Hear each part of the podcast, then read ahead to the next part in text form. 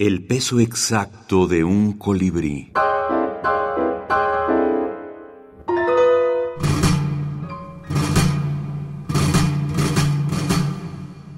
Libros de la minificción. Libros de la minificción.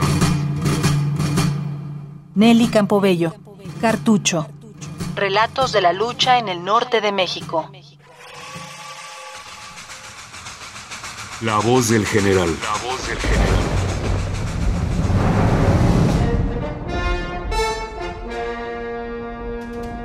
Los soldados de Villa tenían la orden dada por el general de no acercarse para nada a las puertas de las casas, ni tan siquiera a pedir agua.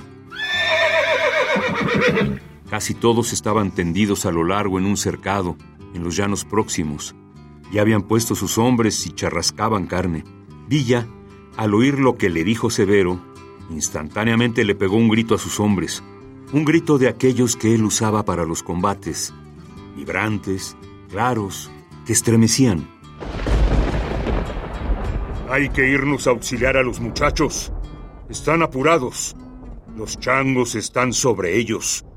¡Vámonos! Dice Severo que aquel hervidero de gente, al oír la voz de su jefe, se paró como un solo hombre, dejando todo abandonado, sin probar bocado. Que corrieron derechos a sus caballos y que en un abrir y cerrar de ojos ya nada más habían dejado la polvareda.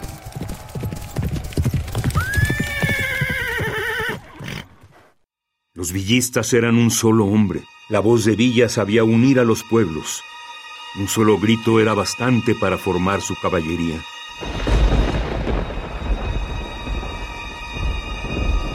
Así dijo Severo, reteniendo en sus oídos la voz del general Villa.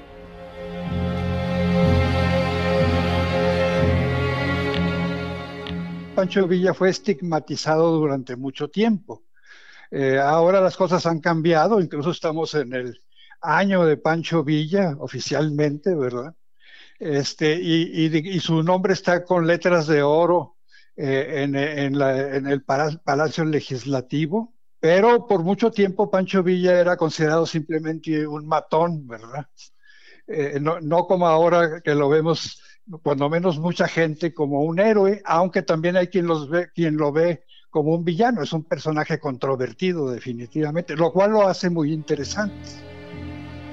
Armando Alanís, escritor mexicano.